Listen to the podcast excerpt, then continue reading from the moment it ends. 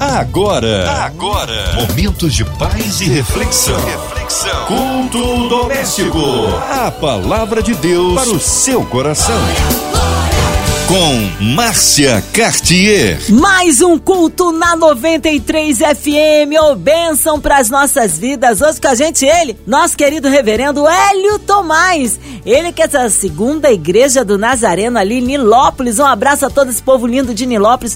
A paz, reverendo Hélio, que bom recebê-lo aqui em mais um culto. Márcia, é muito bom estar aqui na 93 com você e com os nossos ouvintes. Para mim é sempre um uma satisfação esse momento. Amém! Hoje a palavra no Novo Testamento, reverendo. O texto da nossa leitura hoje é Mateus, capítulo 9, versículos de 9 a 3. A palavra de Deus para o seu coração. Diz assim a palavra do Senhor.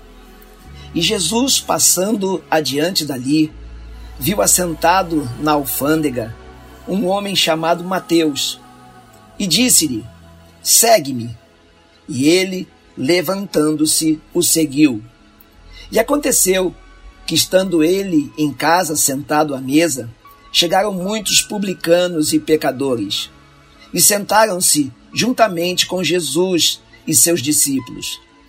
E os fariseus, vendo isto, disseram aos seus discípulos: Por que come o vosso mestre com os publicanos e pecadores?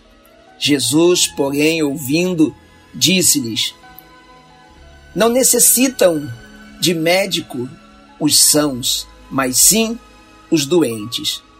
Ide, porém, e aprendei o que significa: misericórdia quero e não sacrifício.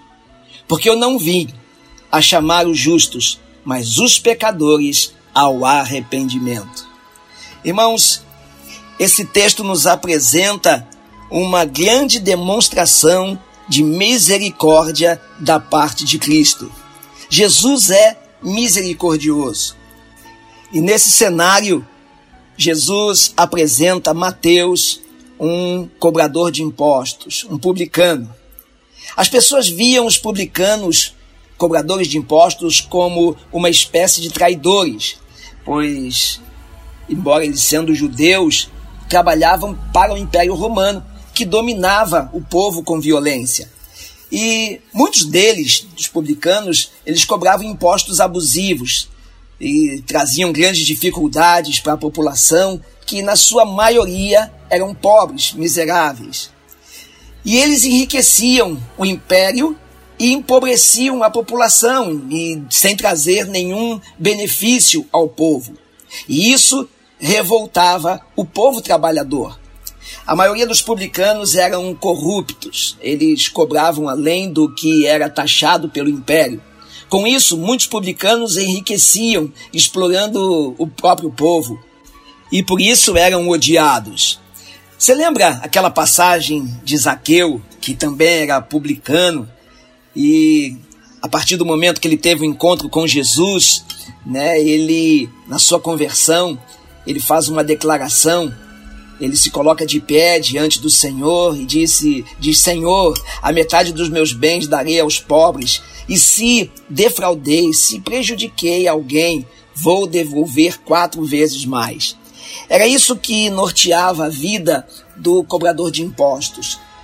E Jesus, quando passa por Mateus, sentado na mesa da coletoria de impostos, Jesus o vê e o chama Interessante que aí, nesse momento, começa toda a expressão, toda a demonstração da misericórdia de Jesus Cristo por Mateus. Jesus o chamou sem se importar com a situação de vida em que ele se encontrava e nem do que ele era acusado por ser publicano. Jesus o viu, Jesus o olhou, mas mesmo sabendo que a sua vida pudesse estar em pecado, Jesus o chama. Isso mostra que Jesus ele tem um coração compassivo. Ele mostra, ele é compaixão. Quando o Senhor Jesus olha para mim e para você, ele ele sabe os nossos delitos, os nossos pecados, as nossas transgressões, mas Ele nos chama. Ele nos chama porque Ele é a única fonte de misericórdia pelo qual nos provê a transformação de vida. Quer dizer, essa transformação, através da nossa vida com Ele, que nos permite vencer o caminho do pecado, que nos permite andar em integridade de vida. Assim como Jesus olhou para Mateus, mesmo diante da sua condição de vida, é da mesma forma e com a mesma misericórdia que Jesus olha para você nesse momento, independente da situação em que você se encontre, independente das circunstâncias que você se encontre, o olhar de Jesus nos alcança. O interessante é que o olhar de Cristo é um olhar que nos constrange. Porque ele nos olha com amor, esse amor incompreensível, esse amor que a gente não consegue compreender porque está acima da nossa concepção, de ideia, de compreensão natural do que é de fato o amor. Ele olha para mim, ele olha para você, conhece dentro de nós o que nós estamos passando e o que nós estamos vivendo. Quer dizer, Deus nos vê e ver aqui é o mesmo que conhecer.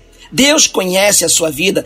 Não há nada que você esconda diante do Senhor, não há nada que você oculte diante dele. Pode sim diante das pessoas, mas nunca diante do Senhor. Ele conhece a tua vida, conhece as tuas atitudes, teus pensamentos. Ele sabe o que você está fazendo, o que você está envolvido, mas ele se aproxima de você. Ele é Deus conosco, Emanuel, como Mateus o apresenta no seu evangelho. Deus conosco, ele é contigo para gerar gerar sobre a minha vida, a sua vida, a misericórdia para que possamos ser levados ao arrependimento, para que tudo aquilo que há em nós e que tem destruído a nossa vida, a nossa consciência, a nossa relação com Deus, seja restaurado.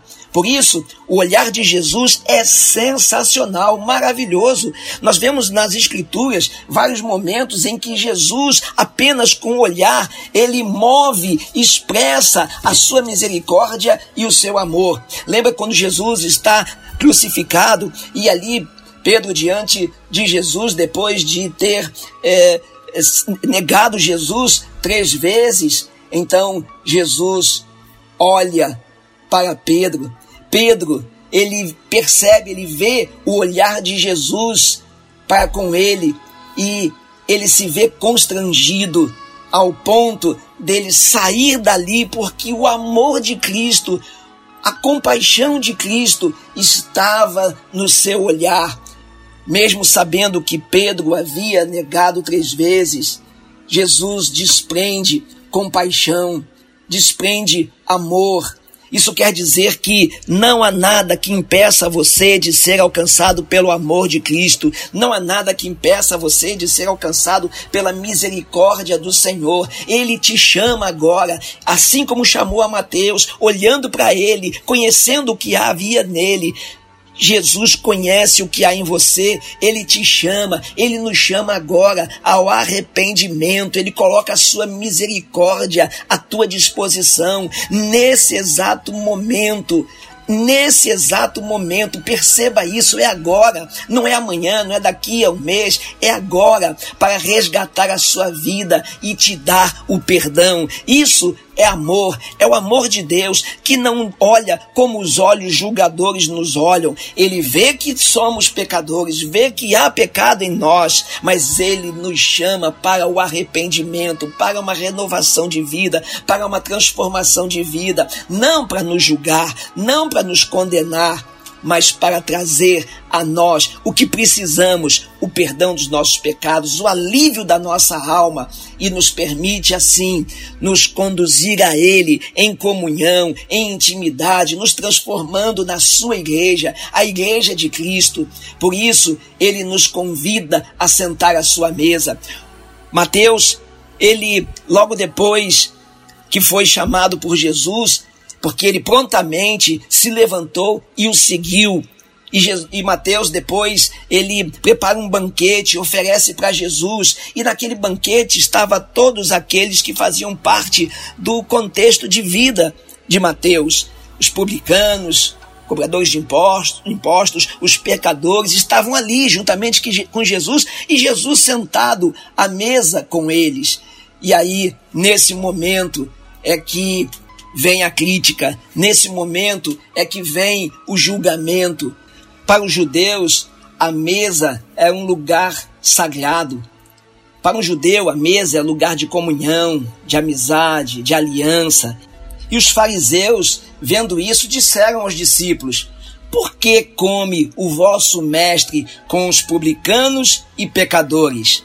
Mas Jesus, ele, ouvindo o que eles haviam dito, o questionamento deles, Jesus responde: Não necessitam de médicos os sãos, mas sim os doentes. Jesus queria dizer o seguinte: que necessita de transformação, de perdão, pelo arrependimento, os pecadores. É isso que Jesus está querendo dizer para mim e para você nesta noite. O Senhor quer te mostrar que você tem solução. O senso de justiça do mundo não aceita e não quer acreditar que você tem a solução. O Senhor Jesus já transformou a vida de milhões de pessoas viciadas, drogadas, envolvidas com assaltos, com todo, todo caminho errado, pessoas no adultério, pessoas levadas à idolatria e tantos outros, tantos outros meios e formas pelas quais a alma tem sido aprisionada. Ele veio para trazer libertação. Jesus veio para nos libertar, independente de do mundo em que nós estamos, independente do mundo em que vivemos. Nós estamos no mundo, fomos chamados para fora do mundo através de Jesus Cristo, mesmo estando no mundo, mesmo sendo do mundo, para exercer no mundo a misericórdia de Deus. O interessante é que nós merecemos o juízo, mas Deus nos surpreende. Ele suspende o castigo e nos oferece graça e perdão, para que também sejamos misericordiosos com aqueles à nossa volta. Quantas vezes, irmãos, nós nos sentimos atormentados por circunstâncias, por sentimentos, mas nessas horas é preciso nós clamarmos para que as misericórdias de Deus venham sobre nós. Quantas vezes somos esmagados pelo peso das nossas transgressões, os nossos erros, como isso tem nos feito sofrer, mas há uma solução para isso. E nessas horas precisamos clamar, pedir ao Pai: Senhor, nos trate segundo os nossos pecados, mas conforme as suas muitas misericórdias. Que clamemos ao olhar de Cristo para nós, que nos constrange, que nos leva a compreender a nossa condição e desejar transformação da nossa vida, que o mundo não pode dar, que os bens não podem dar, que as circunstâncias não podem dar, que as pessoas não podem dar, que somente o Senhor Jesus dá. O pecado é maligno porque nos priva da comunhão com Deus e nos mantém longe da maior de todas as bênçãos, que é a salvação da nossa alma. Longe de Deus reina a morte, mas Jesus é a vida, não há vida sem comunhão com Deus em Jesus Cristo. Não tem jeito, não tem outra forma. Não há comunhão com Deus sem perdão. Por isso, é importante nós reconhecermos o plano de salvação na nossa vida. Em primeiro lugar, reconhecer que somos pecadores. É preciso nós reconhecermos mesmo sabendo, é preciso nós tomarmos posse de que, de fato, somos, e a partir daí, nos arrependermos dos nossos pecados, confessarmos diante do Senhor Jesus Cristo e vivermos uma vida com Ele, de forma que ele nos transforme a cada dia para não vivermos mais na prática do pecado, mas sim na comunhão com o Senhor. É impossível ter prazer na palavra de Deus e no pecado ao mesmo tempo. Somente quando nós somos perdoados, libertos do pecado, aí sim, aí passamos a ter intimidade com Deus. Jesus é capaz de curar todas as nossas enfermidades, tanto física como da alma. e as, e as enfermidades espirituais, tudo aquilo que tem afligido a nossa alma, o nosso espírito, porque Jesus é o médico dos médicos. Ele é o único que pode tocar na profundeza da nossa alma. Só Ele tem o poder de sondar o nosso coração, de esquadrinhar o nosso pensamento, de saber o que você está sentindo agora, de saber o que tem te atormentado nesse momento. E só Ele pode te trazer o refrigério da alma, porque só Ele pode curar as tuas enfermidades, só Ele pode gerar sobre a tua vida a restauração completa. Mateus experimentou a cura, e a cura tão grande que a sua vida nunca mais foi a mesma. Ele foi de cobrador de impostos a apóstolo de Cristo, porque ele encontrou misericórdia. Nada que o dinheiro podia comprar. Ele encontrou o amor de Cristo. Nada que algo ou qualquer outra coisa poderia oferecer. É isso que Jesus faz na nossa vida. Ele revela a nós na sua presença, o seu grande amor, a sua misericórdia por mim e por você. Ele sabe o que há em nós que precisa ser transformado e que você não consegue transformar sozinho, você não consegue se auto-solucionar, não consegue se auto-transformar. Por isso, a repetição dos erros, a repetição das decisões erradas, a repetição das práticas erradas, isso cada vez mais vai angustiando a tua alma. Às vezes tem pessoas sofrendo enfermidades da alma, enfermidades psíquicas, porque o pecado é tão grande, as ações são tão terríveis, trouxeram tanto dano que parece que não há solução, não há jeito, parece que apenas o que vem é que você tem que conviver com essa angústia, você tem que conviver com essa amargura, tem que conviver com esse vazio da alma. Mas o Senhor Jesus olha para você neste momento, que conhece o teu coração, conhece o que você está sentindo agora, tudo que já aconteceu na sua vida, que trouxe dor, que trouxe toda angústia e tudo isso que nós falamos aqui, que tem sido danoso à tua alma. Ele olha para você e oferece a você agora a sua misericórdia, o seu amor, para que você você abra o seu coração para Ele, deixe Ele transformar a sua vida. Como diz lá em Apocalipse, o Senhor Jesus está à porta e bate. Ele diz: aquele que ouvir e abrir, ele diz: Eu entrarei, cearei com ele, quer dizer, sentará à mesa conosco, nos trará a comunhão com ele, e diz: E lhe mostrarei a minha salvação. É isso que o Senhor Jesus quer fazer agora. Você pode até não vê-lo, pode até não tocá-lo, mas você pode senti-lo nesse momento, nesse momento em que você clama ao Senhor e diz: Eu quero, eu quero a misericórdia do Senhor, eu quero a misericórdia e o amor transformador de Jesus Cristo na minha vida. Eu preciso ter a minha vida transformada transformada, preciso ter a minha vida restaurada, eu preciso ser aquilo que Deus quer que eu seja e não mais aquilo que o pecado tem imposto e feito eu ser. Eu não quero mais ser aquilo que o mundo diz que eu tenho que ser, eu quero ser aquilo que Cristo diz que eu tenho que ser, porque o Senhor Jesus tem o melhor para cada um de nós. Ele sabe qual é o melhor para nossa vida. O Senhor Jesus disse: Vinde a mim, todos que estáis cansados e sobrecarregados, e eu vos aliviarei.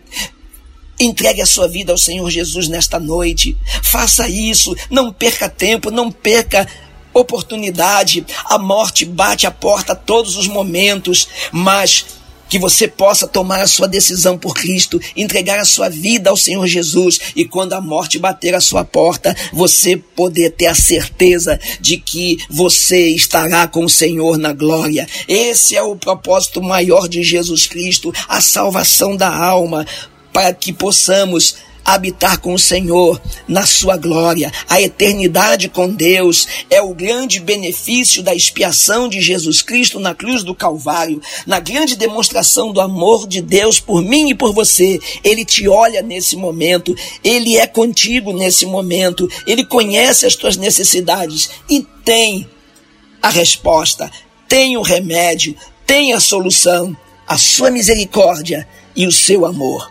Portanto, Tome posse nessa noite. Receba de Jesus aquilo que só Ele pode te dar e seja feliz.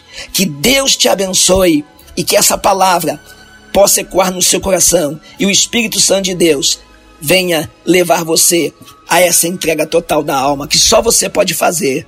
E você fazendo, desfrutará do melhor do Senhor na tua vida. Deus te abençoe, em nome de Jesus Cristo. Amém, aleluia, palavra abençoada, palavra que edifica.